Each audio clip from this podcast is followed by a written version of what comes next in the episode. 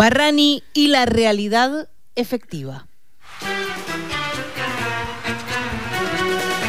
La expresión, la, eh, expresión, la realidad efectiva, como saben los que escuchan, muchos, y las que escuchan, está expresada en la marcha peronista, dice, es la realidad efectiva que debemos a Perón, los principios sociales, que o sea, es a favor, ¿no? En todo caso, por ahí acá lo que quiero decir es que, bueno, hay una realidad, algo existe, lo real existe, algo existe, y la palabra Barrani viene, en estos días se me ocurrió pensar eso, cada vez voy encontrando más vocablos o expresiones explicativas que surgen de, ¿cómo decir?, emisores cuestionables, de emisores opinables, ponele, por no decir cuestionables, qué feo, de emisores opinables y se tornan sentido común en la Argentina e incluso impregnan la palabra, el pensamiento, los discursos de dirigentes políticos importantes, científicos sociales y demás. Medio impresionante. Un poquito preocupante, por ejemplo, para gente. Juan Manuel Carr, politólogo. ¿Cómo puede ser ¿Cómo puede ser que para en la Argentina, el país de Gino Germani, el país de Guillermo Donnell, el país de José Luis de Imas, el país de tanto científico social brillante que ha habido y que habrá y que sigue existiendo, aparezca Macri y diga círculo rojo, círculo rojo, para mencionar la estable y todo el mundo ganaba el círculo rojo.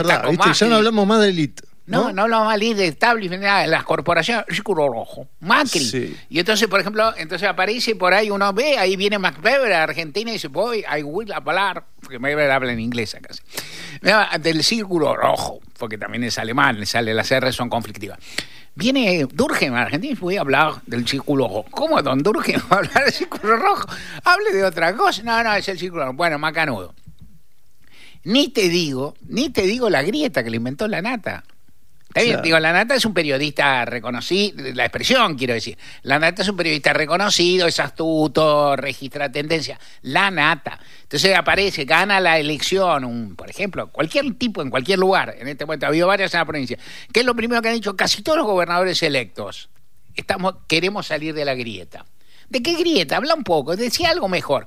Tenía un... No, la grieta. Bueno, está bien, ¿qué dice uno? Bueno, nada, se resigna, que yo, trato de no decirlo, pero igual me impresionó. Barrani se puso de moda. Barrani lo puso de moda Carlos Maslatón, que se ha transformado algo así como en una especie, De gurú.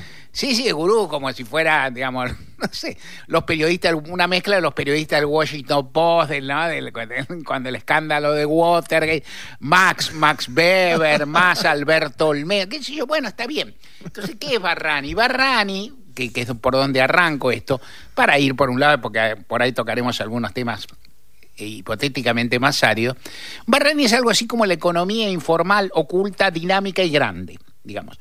O sea, entiendo yo, porque leía Nathanson, no llegué a eso eh, con, los antecedentes, los precedentes de Maslatón, que Barrani es, eh, le viene a Maslatón de lugares que vendían comida o que venden comida en la calle en Turquía, si no entendí mal, y en cualquier otro lado. Puede ser esos locales que venden morfi, como acá se puede vender chorizo, qué sé yo, que obviamente digo que venden mucho en ciudades gigantescas, donde la gente pasa muchísima gente, compra mucho, pone guita y obviamente no tiene ninguna contabilidad, ningún control, ni ninguna, y es una actividad dinámica, económica no registrada.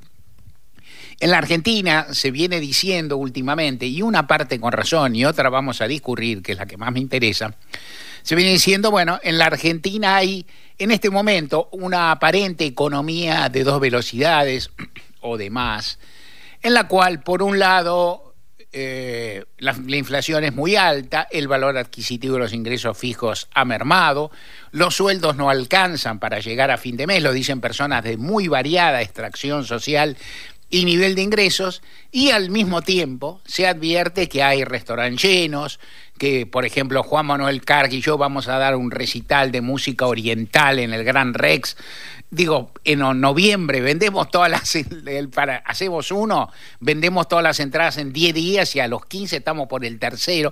Lo digo con respeto por los que hacen recitales en serio y son importantes. O sea, la capacidad, eh, restaurante, espectáculos públicos, lugares de veraneo, mucha, mucha dinámica. Y a partir de ahí se arman discusiones, bueno, ¿de dónde sale esa guita? ¿Quién pone esa plata? ¿Cómo es? Y hay una cantidad de interpretaciones que van desde los más escépticos, que dicen, bueno, en definitiva, como las personas del común no tienen cómo ahorrar, no tiene ningún incentivo para ahorrar y es medio me- ca- casi eh, cándido querer ahorrar para personas de, escasos recursos, de, escasas competencias económicas y qué sé yo, no se puede ahorrar poniendo plata en un banco, es, es, un, es un mal negocio, por decirlo así. Entonces esas personas prefieren consumir, prefieren vivir un poco mejor, qué sé yo, y dedicarse al consumo inmediato a una especie de ahorro por el consumo, que si era a los recitales, no, al Juan Manuel Carr y el mío, sino realmente a los que le gustan y cuestan una plata, pero bueno, significan una inversión, dentro de te me sobra un- unos mangos, los pongo ahora, dentro de unos meses van a valer menos y ya me garantizo que en octubre, noviembre, que yo voy a tener una, una noche agradable, espectacular, importantísima en mi vida porque voy a ver a tal artista, tal conjunto, tal lo que fuera. Otro dice, no, no, no, lo que ocurre acá es que hay, eh, hay una dinámica económica impresionante, hay una capacidad económica y una dinámica que esto, este Barrani significa un porcentaje del Producto Bruto que obviamente no se puede saber cuál es, porque para eso es Barrani, pero que es alto. ¿Qué opina uno? Bueno, lo primero que opina uno es que a falta de medición hay que calmarse. Lo segundo que opina uno, y esto sí ya es opinión, aunque se funda en decires de otras personas, economistas, estudiosos y demás, que no es tan fácil que en la Argentina, que es un país que tiene controles, que tiene organismos del Estado, que tiene ANSES, que tiene AFIP, que tiene inclusive INDEC, ¿no? que tiene encuestas, censos. Es muy difícil que haya un nivel de economía oculta que sea tan alto y de golpe. A mi ver, eso así dicho, propende a no existir. O por lo menos no existen las dimensiones que se le atribuyen. Y vos no conocés Weinfeld, psicólogos que atienden, cobran unos mangos y nos facturan. Sí, conozco, claro. Eso había antes y ahora hay. Y vos no conocés Weinfeld, que gente que cobra algo en dólares y que entonces entra por un circuito, gente que trabaja por ahí en informática, en algunas labores internacionales, ¿no? Es determinado tipo de trabajo remoto que se... Sí, eh, cono- conozco algunas y sé de otras que hay. Lo que me cuesta creer es que sean tantos y tantas y que muevan tal valor económico como se supone. Y de nuevo, porque esto antes existió, el subcontrol existió, la sobrefacturación siempre existió, la subfacturación existió.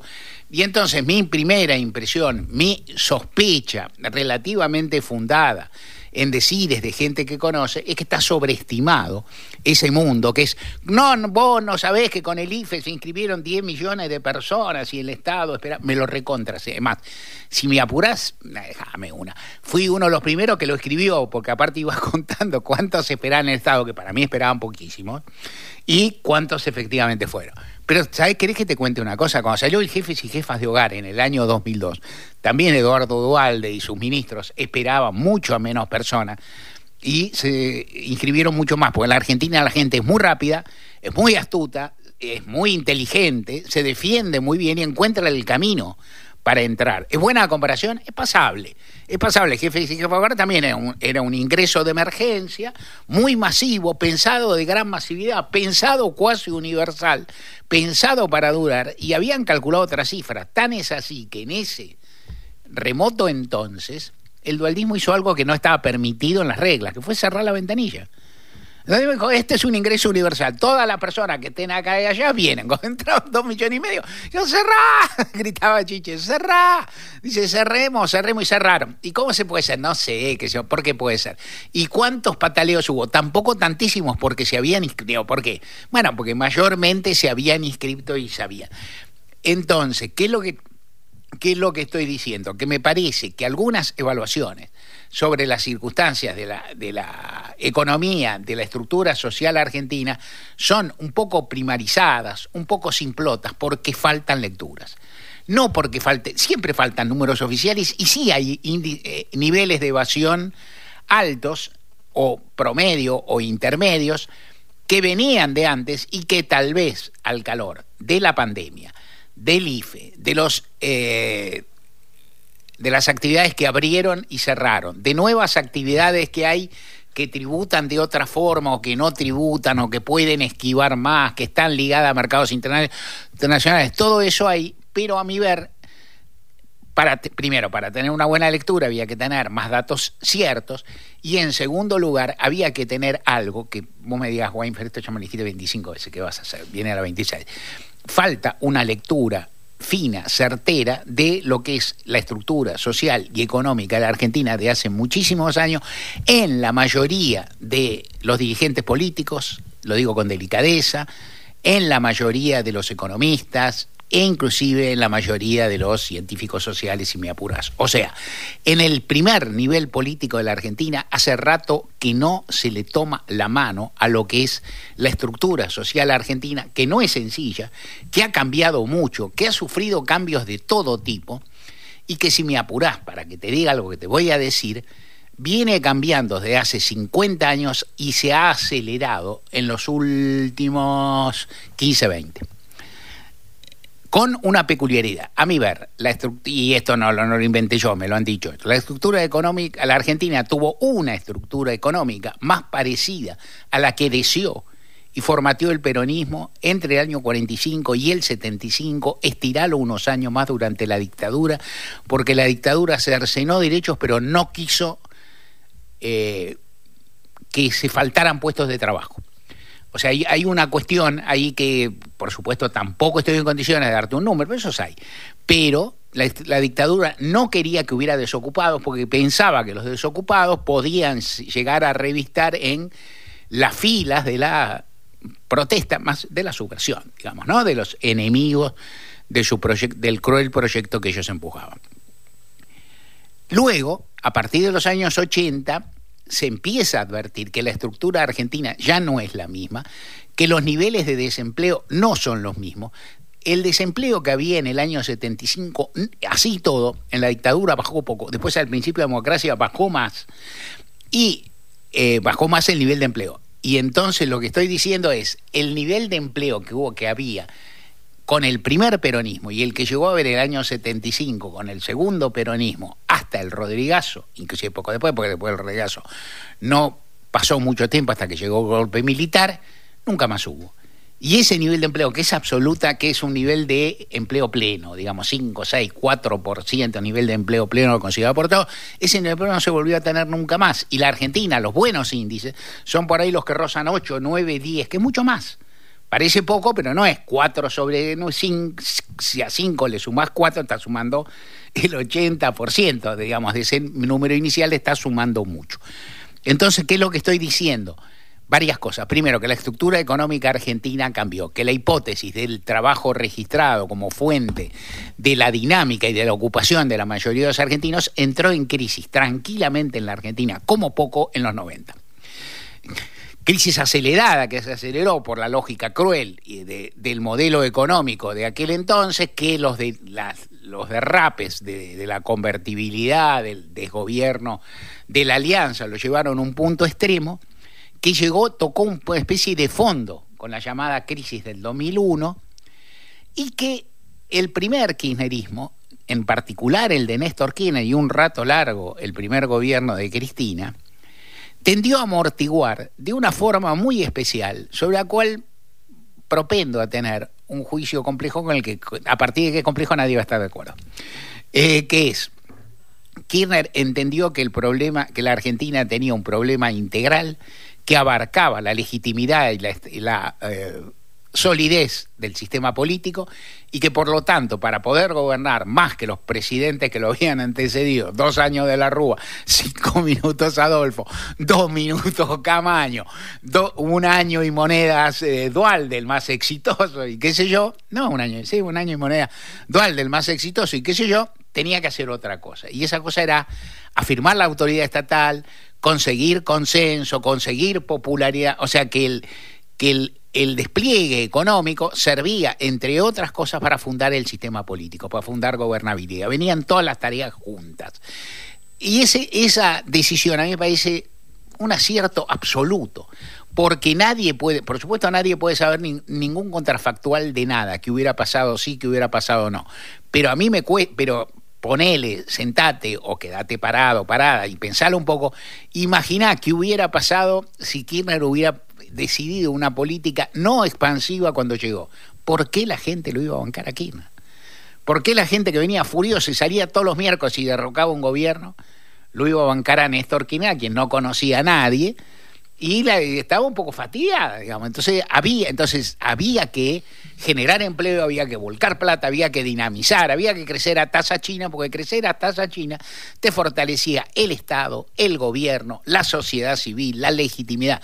O sea, atacaba o afrontaba, atacar por ahí no es la palabra más feliz, varias variables y eso estaba muy bien.